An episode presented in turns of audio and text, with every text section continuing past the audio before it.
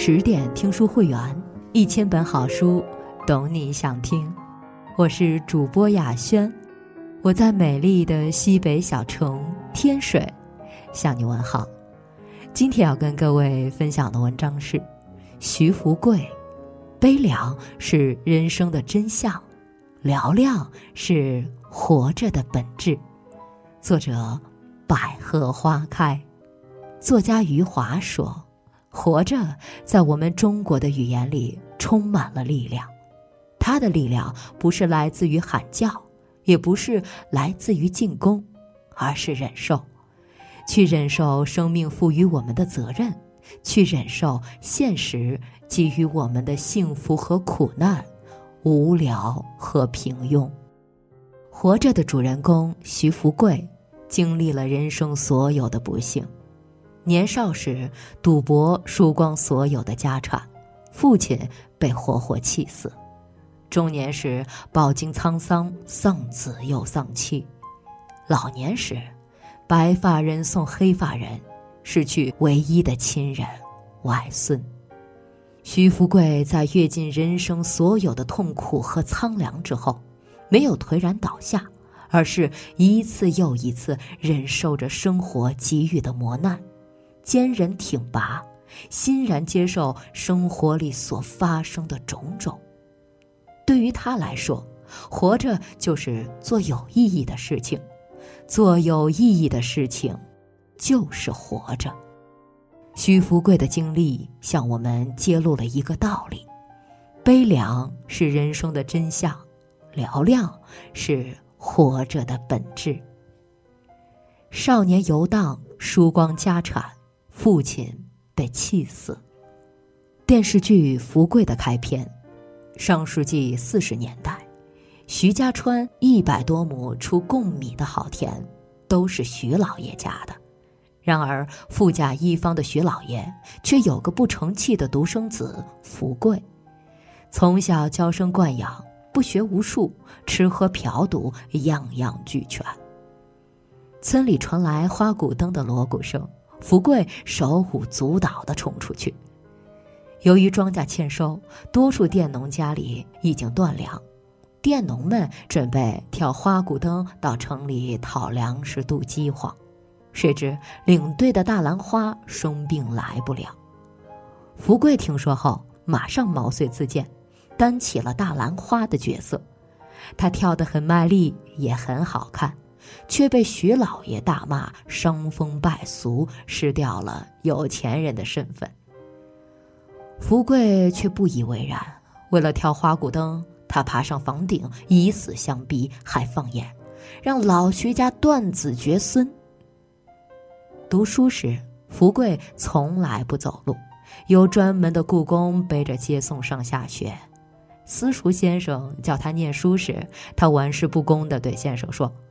好好听着，爹给你念一段。私塾先生气得告诉徐老爷，情愿不收他家的贡米，也不愿意再教福贵这样的学生。对于福贵来说，这些都是小打小闹。最要命的是，他赌博上瘾，而且越输越赌。一开始，福贵赌输了，就偷母亲和老婆家珍的首饰去抵债。甚至连女儿凤霞的金项圈也被他拿去了赌债。后来福贵嫌麻烦，干脆赊账。赊账之后，他就不清楚每次究竟输了多少钱。其实开赌局的龙二早就看上了福贵家里那一百多亩的良田。有一次，福贵赌得正热火朝天之时，家珍挺着七八个月的大肚子来找他。为了劝福贵回家，贾珍跪在地上祈求他。赌迷心窍的福贵不仅打了贾珍，还让下人把家珍撵出去。这次福贵又输了，而且输得很彻底。当他还想像往常一样赊账时，龙二拒绝了。龙二拿出预先准备好的账簿，仔仔细细地跟福贵算起来。福贵看着亲手签字画押的字条，才知输光了家里的一百多亩田地。一夜之间，他从腰缠万贯的阔少爷，一下子变成一无所有的穷光蛋。福贵自知闯了大祸，一路上踉踉跄跄，恍恍惚惚，面如死灰，仿佛生了大病。回到家里，福贵把输光家产的实情告诉家人。徐老爷急火攻心，一气之下躺在床上，这一躺。就是好几天。起初徐老爷还哭，后来徐老爷把福贵叫到窗前交代：“赌债也是债，自古以来就没有不还债的道理。”徐老爷把一百多亩田地和房子都抵押出去，兑换成铜钱，让福贵挑到城里去还债。一天折腾下来，福贵的绸衣磨破了。全身像散了架一样难受。徐老爷是想借此告诉福贵，钱来的千难万难，祖辈积攒下来的这份家业，不知累死了多少人。福贵还完债，回到家里，徐老爷就跟他讲起老徐家的发家史。从前，我们徐家的老祖宗不过是养了一只小鸡。鸡养大后变成了鹅，鹅养大变成了羊，再把羊养大，羊就变成了牛。传到你这里，鹅变成鸡，现在连鸡也没了。徐老爷说着说着，伤心的哭了起来。在福贵一家老小搬到茅屋去住的那天傍晚，徐老爷走了。没过多久。家珍又被老丈人用大花轿接走。父亲的去世，家珍的离开，年少的福贵仿佛一下子醒悟了。我想再不能像从前那样过日子了，我得养活我娘和凤霞。福贵生平第一次意识到了自己身上的责任，这是福贵人生的第一个转折点。他的生活将被重新开启。山月不知心底事中有句话说：“日出之美，便在于它脱胎于最深的黑暗。”一个人总是在经历了痛苦的洗礼、生活无情的摧打之后，才能慢慢成长。中年绝藏，历经艰辛，活着是责任。福贵本想找朋友借钱到城里开个小铺子，可娘老了，不想离开生活了大半辈子的村子，福贵只好找到龙二，从龙二手里租了五亩地，新的生活开始了。干农活、种庄稼，对于从小娇生惯养的福贵来说是困难，更是挑战。福贵开始学着村里人的样子干活。他干得很慢，但他依然坚持，身上第一次有了责任感。福贵干了农活，第一次体会到种庄稼的不容易，对生活有了更深刻的理解。他深知，错过种庄稼的节气，就不会有好收成。到那时，既养活不了家人，更交不起龙儿的租粮。为了有个好收成，福贵起早贪黑，不怕苦，不怕累。有时干活不小心划破手脚，福贵就用地里的湿泥巴涂在伤口上。这样的日子又苦又累，福贵夜里倒是睡得香甜，心里也是从未有过的踏实。此时的福贵脱胎换骨，他对家人多了一份担当，也多了一份责任。他想着，就这么辛勤的劳作下去。过不了几年，徐家还会重新发达起来的。闲暇之际，福贵还会想起家珍和他肚子里的孩子。当得知家珍生了个儿子，并取名叫徐有庆时，他知道家珍快回来了。半年后，家珍抱着有庆回来，福贵对这个家更有信心了，浑身有使不完的劲儿。干起活来更加卖力，更可贵的是，福贵知道心疼家珍了，重活累活他都抢着干。家珍脱掉了旗袍，换上了粗布衣裳，和福贵一起在田间辛苦劳作，夫妻同心，其利断金。有了家珍的帮忙，日子过得有声有色。有娘在，有家珍和一双儿女陪伴，福贵心里很是知足。日子一天天好起来，福贵脸上的笑容越来越多。然而天有不测风云，人有旦夕祸福，明天和意外总是不请自来。娘病倒了。福贵怀里揣着家珍给他的两块银元，到城里请郎中。命运和福贵开了一个大玩笑，郎中没请到，阴差阳错，他被国军抓了壮丁。在炮火纷飞的岁月里，福贵几经生死。每当他面临生死考验的关口时，总会有一个念想：回家看母亲，看家珍。正是这个念想支撑着福贵一次又一次死里逃生，坚强的活了下来。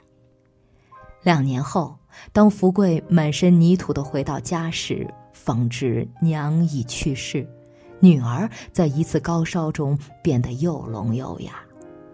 福贵难过不已，这是他对家人的亏欠，他对自己说：“一定要好好弥补妻儿。”在亲眼目睹地主龙儿被枪毙后，福贵感慨不已。他说：“这下可要好好活了。”他相信大难不死，必有后福。家珍却很清醒地说了一句：“我不想要什么福分，只求每年都能给你做一双新鞋。”是的，对于家珍来说，世间所有的福分都抵不过一家人。在一起。是的，家人闲坐，灯火可亲。是的，一家人团团圆圆，其乐融融，这才是世间最大的福分。亲人相继离世，悲凉是人生的真相。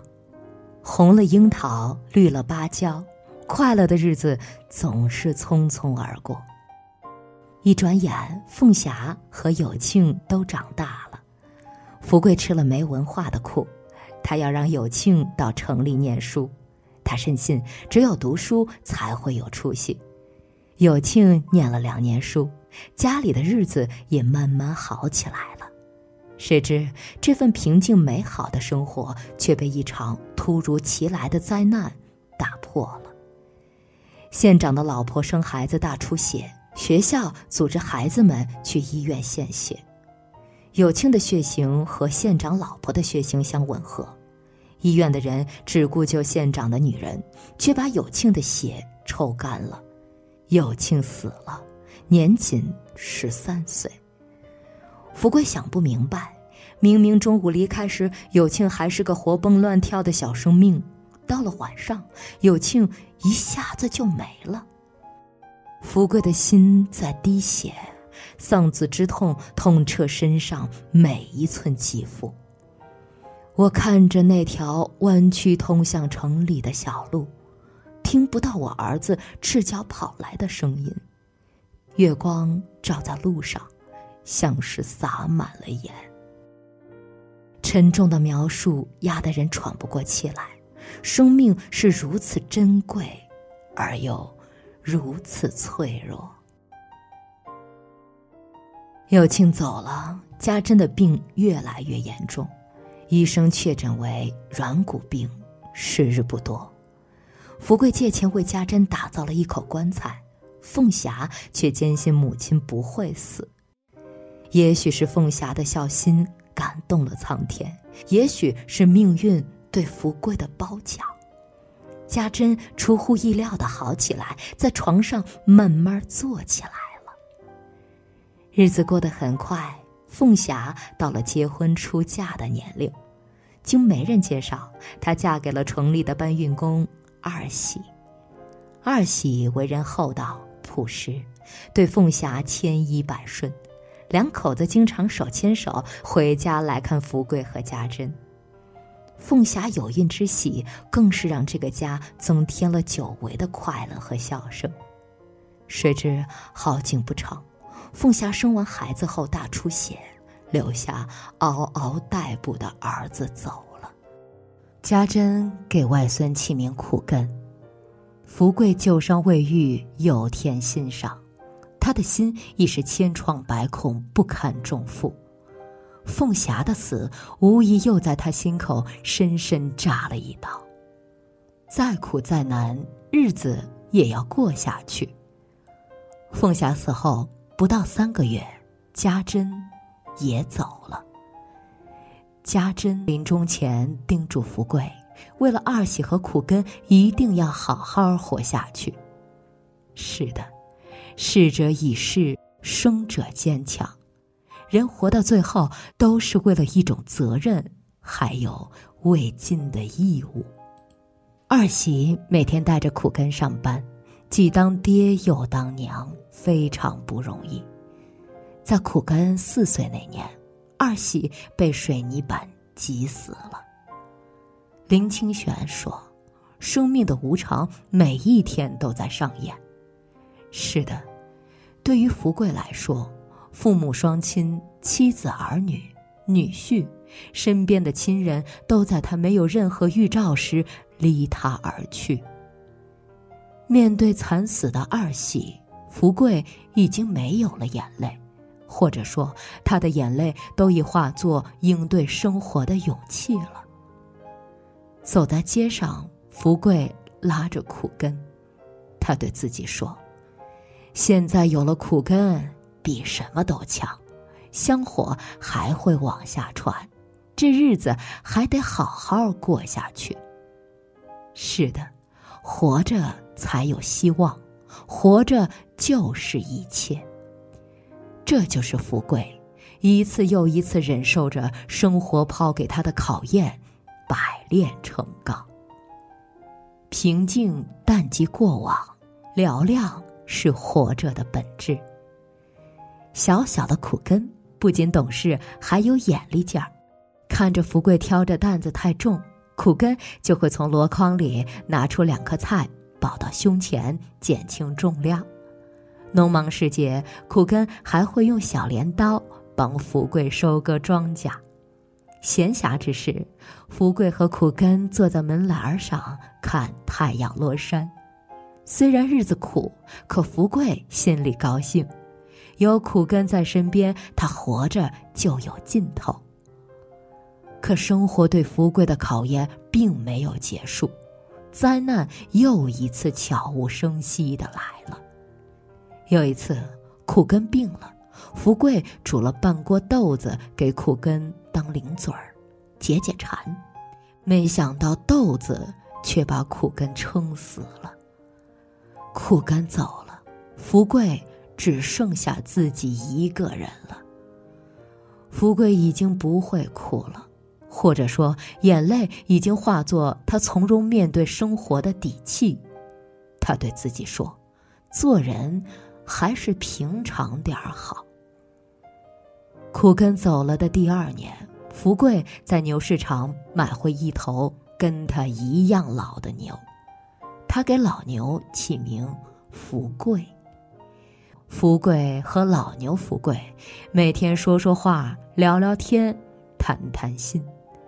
福贵与老牛相伴，其乐融融。福贵和他人谈及过往的种种，风轻云淡，平静如水，不急不缓，不悲不痛。人生短暂，命运千回百转。唯有活着，才能看到红日初升，其道大光。人总要经历千锤百炼，才能屹立不倒。走过险滩沟壑，才会发现，原来生活可以如此和颜悦色。钢铁是怎样炼成的？有句话说得好：一个人的生命是应该这样度过的。当他回首往事的时候，不因虚度年华而悔恨，也不因碌碌无为而羞耻。对于我们每个活着的人来说，这句话永不过时。面对生活的种种，唯有勇敢向前，才能不负时光，不负此生。深夜十点，今天的文章就分享到这里。更多美文，请继续关注微信公众号“十点读书”，也欢迎把我们推荐给你的朋友和家人。让我们一起在阅读里成为更好的自己。我是主播雅轩，我们晚安。